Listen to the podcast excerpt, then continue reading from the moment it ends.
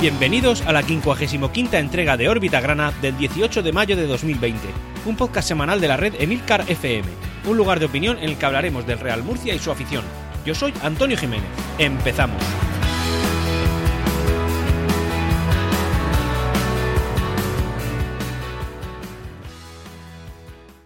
Hola a todos, hola nuevamente. Un órbita gran aquí se presenta ante vosotros para hablar de la actualidad escasa en esta semana del Real Murcia. Una actualidad que se centra básicamente en dos frentes. Una va a ser la relacionada con la ampliación de capital, de la cual hay pues algunas pequeñas novedades y también algún nuevo movimiento por parte de la afición.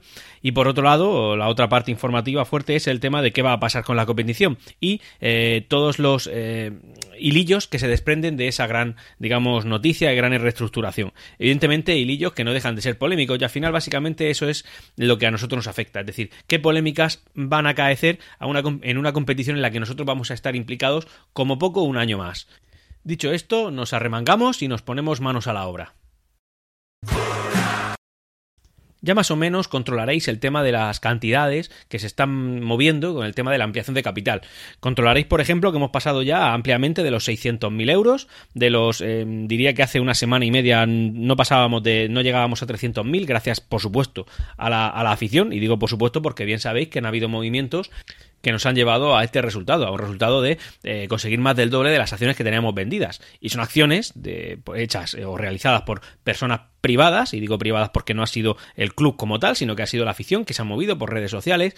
Y el club, haciendo bien, ha aprovechado estas circunstancias y ha tomado dos medidas. Bueno, ha tomado en realidad una medida, la otra digamos que ha sido una consecuencia.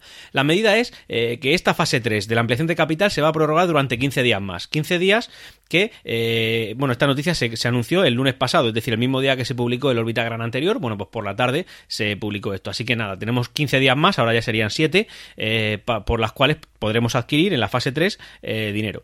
¿Qué pasará en la fase 4? En la fase 4 directamente se abre la veda, digamos, y todo el que quiera suscribir en las cantidades que quiera y sea o no sea accionista previamente, podrá hacerlo. Así que la fase 4 es donde se espera un empujón fuerte, o al menos se espera algún gran mesías, algún, alguna persona que sea capaz de, bueno, pues, mm, como decir, salvar, salvarnos un poquito las castañas del fuego, que también es algo que necesitamos. No podemos, bueno, no solamente podemos depender de nosotros y de nuestras acciones y de lo que nosotros hagamos, sino que además dependemos de que venga un gran inversor y que pueda meter algo y que incluso si quiere llegar a ser presidente de una manera evidentemente controlada, no como lo que hemos estado viviendo actualmente, bueno, pues eso estaría bien. Eso es lo que sucedería en la fase 4.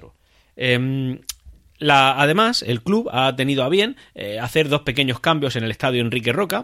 Uno de ellos yo sospecho claramente que es derivado por todas estas acciones que la acción está llevando, y es que la plaza del estadio, la plaza del estadio es esa que está justo, bueno, pues en la fachada principal del estrado, pues, pues, esa explanada que hay, que está construida, ¿no? Digamos que la parte de enfrente de la tienda. Bueno, pues la quiere llamar la plaza de la afición.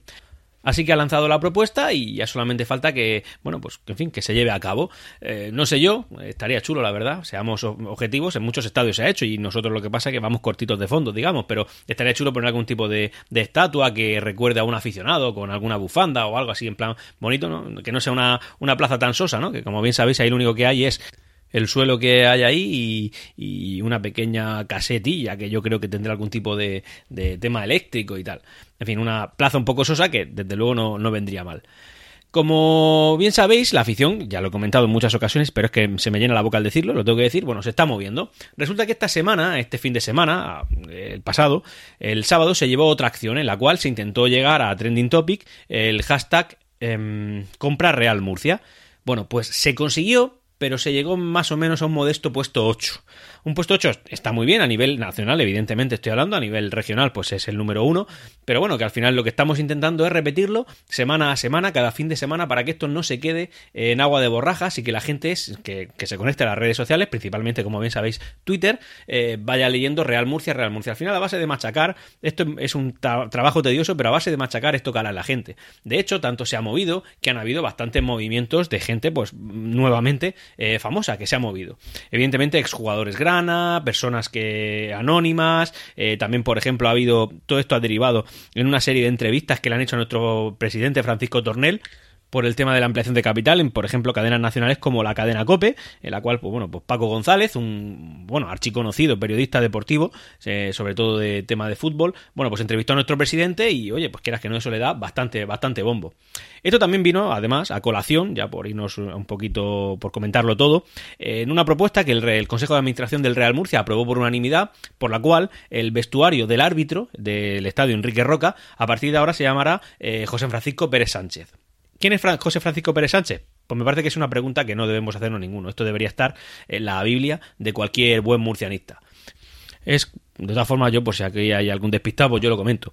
Eh, José Francisco Pérez Sánchez es, pues digamos, podría decirse que uno de los, si no dos, uno, el principal árbitro murciano más conocido, árbitro internacional, que mientras estuvo militando, pues siempre, bueno, él evidentemente no podía pronunciarse, pero bien, bien es sabido que siempre ha sido murcianista, murcianista confeso, murcianista reconocido y murcianista orgulloso que una vez se retiró de estas labores de arbitraje, pues el hombre se dedicó a estar de comentarista en partidos, eh, bueno, comentarista en radios de carácter nacional, sobre todo es conocido en la cadena SER por eh, Carrusel Deportivo y que luego pues migró a la cadena COPE porque como, bien sabéis, el, toda la plantilla de eh, Carrusel Deportivo de la cadena SER un día pues lo fichó la cadena COPE y se fueron todos. Bueno, él también se fue. La cosa es que él se dedicaba a comentar todos los arbitrajes que habían recibido los partidos más importantes de primera división en cada jornada. Y él siempre había una broma recurrente entre él y todo los periodistas que a él lo acompañaban eh, sobre cómo ha ido el Murcia, qué tal ha quedado el Murcia, y él, por supuesto, presumía de ello, lo comentaba con normalidad, y la verdad es que era, yo cada vez que escuchaba ese programa, lo tengo que reconocer, a mí me daba un gustazo saber que José Francisco Pérez Sánchez estaba ahí, era nuestro embajador y que hablaba de nosotros. Eh, desgraciadamente, hace unos años, don José Francisco Pérez Sánchez falleció, y eh, bueno, pues, pues ahora el, Consejo de Administración del Real Murcia ha tenido a bien ponerle su nombre a este comentarista deportivo y árbitro internacional al, al vestuario del de, eh, árbitro del, Estadio Enrique Roca. Cosa que a nosotros, pues por supuesto, nos encanta. Me parece que tenemos que hacerle justicia a la historia de nuestro club y reconocer a las personas que, de manera directa o indirecta, han hecho mucho bien por el Real Murcia. José Francisco Pérez Sánchez, siempre que pudo hablar del Real Murcia, a nivel nacional lo hizo, lo hizo bien, presumió de ello y la verdad es que es un homenaje merecidísimo. Por nuestra parte, muchas gracias eh, al Consejo de Administración y también hay que comentar un poquito en qué derivó todo esto. Como digo, eh, se ha entrevistado a nuestro presidente a nivel nacional en la cadena COPE y también, pues, por ejemplo, un comentario bastante gracioso que Paco González, otro periodista de carácter nacional reconocidísimo, hizo. Voy a citarlo porque fue, fue tal cual. Francisco Tornel dijo, literalmente, el vestuario del árbitro del Enrique Roca de Murcia se va a llamar José Francisco Pérez Sánchez. Lo ha decidido el Consejo de Administración por unanimidad. A lo que Paco González contestó, pues aquí tenéis un accionista más. Siempre está bien que un comentarista tan reconocido diga eso en público y a nivel nacional, porque al final lo que hace es que eso lo oiga la gente, ya no la gente de Murcia, lógicamente, sino la gente de Galicia, la gente de Cataluña, la gente de todos lados. Y esto a nosotros, pues desde luego, nos va bien, sinceramente, lo tenemos que reconocer y es una labor eh, que en este caso, en esta pequeña acción, sí que se la ha llevado el club, sí que lo ha hecho el club y nosotros, pues nos gusta. También por el movimiento que la afición ha tenido en redes sociales, pues con esto lo que se ha conseguido es que aproximadamente unos 170 aficionados del fútbol de Sevilla quieran comprar acciones del Real Murcia. Se ha generado una cuenta en Twitter también eh, de aficionados grana en Sevilla y están moviéndolo y al final parece que, que, bien, que se están organizando y están comprando una cantidad significativa de acciones. No ha trascendido mucho la cantidad porque, bueno, estas cosas son privadas, evidentemente son comportamientos privados y lo publica el que quiere y el que no quiere no pasa nada, pero bueno, en cualquier caso, en Sevilla se está haciendo. De hecho, mm, vi bastantes eh, tweets muy graciosos en los cuales decían que la única forma de unir a la afición del Sevilla y del Betis era gracias al Real Murcia. Oye, pues a mí la verdad es que eso me encantó oírlo. Me hizo mucha gracia y bueno, pues lo traigo aquí para que compartamos algún momento de júbilo y algarabía de nuestro club.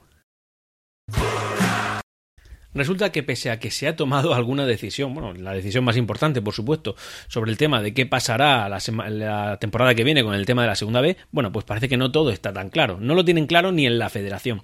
Hasta tal punto de que ya se está hablando de cómo se van a organizar cada uno de los cinco grupos de 20 equipos que el año que viene compondrán la segunda división B. Y eh, parece que no está claro que el criterio sea la proximidad geográfica, que es el que imperaba hasta ahora eh, para la confección de estos grupos. Como bien sabéis, pues por ejemplo el grupo cuarto estaba compuesto por los equipos de la región de Murcia, Andalucía, eh, Extremadura y algún equipo suelto que pueda haber en Castilla-La Mancha, porque bueno, evidentemente no siempre son, no siempre cuadran y al final tienen que dividir alguna, algún tipo de, región. Eh, bueno, pues ese criterio parece que ya no va a ser el imperante. Ahora está sonando, por ejemplo, el tema de que cada uno de esos, de esos cinco grupos, compuesto por 20 equipos, eh, jueguen durante un tiempo, o sea, jueguen, pues, por ejemplo, una vuelta. Y luego eh, el resultado de esa vuelta se divida eh, cada uno en dos subgrupos, los 10 primeros y los 10 últimos, por los cuales los 10 primeros competirán por subir a la segunda división A y los 10 los 10 segundos competirán por bajar o no bajar. Eh, todo esto no está claro. Los equipos se están hartando y al final también algunos se está quejando. Ahora lo comentaré más adelante. Pero bueno, por ejemplo, en la Federación Gallega de Fútbol se han quejado ya estrepitosamente con esto. Es que al final empieza a resultar molesto porque no puedes organizar una o algún, ningún tipo de competición se podría dar el caso en el que el año que viene, por ejemplo, pongamos que no sube ningún equipo de la región de Murcia a segunda división, por tanto, de los cuatro equipos que actualmente hay, pues bueno, sumaremos a alguno más que pueda subir de tercera división. Cinco, seis clubes, no lo sabemos, no lo sabemos, pero vamos, mm, bastantes equipos. Puede ser que cada uno esté desperdigado por cada uno de los grupos y no hayan derbis. O sea, daros cuenta de la situación que se puede dar. Puede ser que sea un partido normal jugar contra el, yo qué sé, contra el Gimnástica de Torre la Vega, si es que sube a, Segunda División B. Al final parece que esto es tremendamente trasnochado, insisto. Yo sé que lo repito y que lo he repetido ya durante los últimos cinco capítulos, pero de verdad, tan complicado es dejar las cosas como están ya que no se ha terminado la competición, es que nos están complicando la vida a todos. Bueno, evidentemente no, porque esto no deja de ser una distracción y, un, y algo trivial, ¿no? El tema del fútbol, sí, oye, lo podemos tener en nuestra vida o no, que nuestra vida va a continuar, pero que en cualquier caso eh, lo complican todo, lo están complicando, pero ¿qué intereses hay aquí? ¿Qué, es lo que está pasando? ¿Qué nos hemos perdido? Yo no lo entiendo, no lo entiendo. Vamos a dividir la segunda división B en no sé cuántos grupos, vamos a hacer divisiones, luego vamos a hacer subgrupos y a la vez van a, después vamos a crear una nueva categoría y entonces vamos a dividir los equipos según criterios, yo que sé, deportivos, ya no geográficos, en fin, una, complicación que yo creo que, que ni ellos mismos entienden y que se están metiendo en un embolado del que les va a costar salir. De hecho, y para que veamos de qué tipo de federación estamos hablando, ahora ha surgido otra polémica, ¿no? En una información que publicó el día 17 de mayo, o sea, ayer mismo, eh, la Real Federación Española de Fútbol, por la cual, bueno, pues anuncia su playoff de segunda B y tercera, que ya conocemos todos, este de partido único, en sede única, etcétera, etcétera, este que ya hemos comentado, pero que dice que, oye, que ellos no van a costear el tema de los test del, del, del COVID-19, que eso no está entre sus obligaciones y que ellos van a lanzar ahí la, el playoff, pero que no van a costear eso, que, no, que nadie les obliga y el gobierno, bueno, al final lo tiene como un imperativo, es decir, oye, sí, pero hay que hacer test a todos los que vayan a competir, pero la federación dice que nada le obliga a que ellos tengan que costearlo, es decir, que se lo están pidiendo al gobierno. Para competir en un playoff, insisto, con cuatro equipos que todavía no se han ganado el derecho a jugar ese playoff. En fin, para que veamos el nivel del que estamos hablando. Y eso es la Federación Española de Fútbol. No quieren costear un test de COVID-19 que a saber qué les costará. O sea, sinceramente, ¿qué les cuesta? 100, 200. Además, esto son las noticias públicamente. Más o menos unos 180 euros en el caso de los más caros, cada uno de los test por persona. Pero hombre, ¿qué es eso para una Federación Española de Fútbol? Que resulta que va a repartir un montón de dinero entre los equipos para que puedan costearse el tema del coronavirus, como bien comenté en órbita grana hace dos o tres capítulos. Oye, es que parece que estamos racaneando en lo más tonto. Insisto, coste que no tendrían que asumir si ellos mismos dieran con el, en fin, cogieran el camino de la cordura y dijeran, oye, pues, pues no podemos seguir compitiendo, no ha habido competición, vamos a anular la liga. Yo creo que esto va a traer, va a traer cola. De hecho, por ejemplo, fíjate, ya la va trayendo, ¿eh? Por ejemplo, el San Fernando ya ha dicho que va a impugnar la circular de la Real Federación Española de Fútbol. Es decir, que va a impugnar todo esto. El San Fernando es un equipo que se encuentra actualmente, o bueno, al finalizar la competición, se encontraba el sexto, es decir, dos puestos por debajo, a unos tres puntos del cuarto. Claro, es que este equipo tiene todo el derecho del mundo a decir, oye, es que en todas las jornadas que quedaban yo podría haber accedido, pero es que no se me ha dejado, no se me ha dejado, no, no hemos podido. No pueden ustedes descartarme automáticamente. Bueno, pues el club, el Club Deportivo San Fernando va a impugnar el, tema de, fin, la invención esta de la Federación Española de Fútbol. Pero es que el Lérida, en comunicado oficial, dice lo mismo. Oye, que yo también estoy cerca y que no tengo por qué estar aquí, eh, en fin, que se me descarte. Es que no se me puede descartar, porque yo también he hecho una inversión, quizás hasta mayor que los que están arriba. Probablemente mayor que muchos de los que están arriba. Pues tienen razón, oye, señores, tienen razón. ¿Qué vamos a hacer? Bueno, pues ya veremos cómo acaba esto. Al final ya sabemos cómo funciona la Liga de Fútbol Profesional y la, Federación Española de Fútbol. Yo he dicho esto, esto va a ser, y me da igual lo que digáis, que esto se queda aquí como que me llamo yo pues, Rubiales o me llamo como me, me quiera llamar. En fin, no voy a seguir dándole mucha más coba al tema de la, al menos en este capítulo, como bien sabéis, probablemente continuaré despotricando en el próximo, pero bueno, lo, lo, que toca, señores, ustedes le dieron al play. En cualquier caso, vamos a pasar ya un poquito de tema, no vamos a continuar y nada, vamos a hablar otra vez de nuestro, nuestro Real Murcia.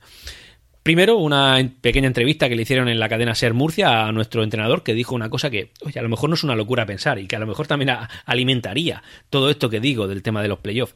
Eh, literalmente dijo, de haber jugado, eh, perdón, de haber acabado la liga, hubiésemos peleado por entrar en playoff. Pues señores, no es una locura. Si el sexto, el sexto de nuestra propia tabla clasificatoria está impugnándolo, nosotros éramos octavos. Mm, ¿Entienden? O sea, hay más diferencia de puntos de lo que parece solamente por la posición en la tabla, pero en cualquier caso, no es una locura pensar que en todos esos puntos que hay, que eran treinta y tantos, quedaban libres o, o más, oye, que podríamos haber entrado. Quizá no, pero quizás sí, quién lo sabe. Bien, éramos el Real Murcia, teníamos una tónica clara ascendente y eso es una cosa que no, que no podemos olvidar. Y ya por último, saber que, bueno, al final resulta que por, por, legislación el gobierno de España ha ampliado el tema de los ERTES, ¿no? Los expedientes de regulación temporales de empleo, por los cuales, pues bueno, al final cualquier trabajador de una empresa eh, dejará de cobrar de esa empresa, se va al desempleo durante un tiempo definido y mientras tanto pasa a cobrar la prestación por desempleo. En este caso de, de situación de alarma, pues no le resta de, su, de la prestación a la que tiene derecho a percibir según lo que haya trabajado anteriormente. Pero bueno, en cualquier caso, Resulta que eso se ha prorrogado y evidentemente eso es un pequeño alivio para las arcas murcianistas, que desde luego todo lo que sea eh, gastar poco y, recaudar mucho, pues nos está viniendo bien. Así que como resumen de este Orbitagrana, porque mm, hoy lo vamos a dejar un poquito antes de tiempo, como bien sabéis, y, gracias por vuestra comprensión, que ya me lo habéis hecho llegar por redes sociales. Bueno, pues tenemos el tema de la ampliación de capital, que vuelve a ser salvada por nuestra afición. Tenemos el tema del nombre del, fin, el nombre de la plaza del, estadio y también el nombre del vestuario del árbitro. Y también tenemos todo lo que nos viene dado con el tema de cómo va a conformarse la segunda división B de la temporada 2021, que no deja de ser un sinsentido, como ya he dicho en muchas ocasiones. Muchas gracias por estar ahí, pero antes de despedirme voy a, voy a hacer lo que hago de vez en cuando y la verdad es que os agradezco que hagáis y es que le comentéis a cualquier amigo murcianista, como bien sabéis, eh, bueno, que, hay un podcast sobre el Real Murcia, que habla de nuestro Real Murcia y que es exclusivamente murcianista, que ese, ese, que ese es Órbita Grana. Como ya he dicho en alguna ocasión y me, también quiero recordar, bueno, pues Orbita Grana está diseñado de forma que si alguien se metiera dentro de una burbuja y no quisiera escuchar la radio, ver la tele, leer artículos, etcétera, y solo decidiera escuchar podcast, pues solamente con Orbita Grana tendría toda la información necesaria para, poder seguir al detalle la actualidad de nuestro, de nuestro club. Así que, oye, por favor, recomendar eh, Orbita Grana para informarse sobre el Real Murcia y, oye, que nos escuchamos la semana que viene. Y hasta aquí Órbita Grana. Espero vuestros comentarios en emilcar.fm barra Órbita Grana. Ah, y... ¡Siempre Real Murcia!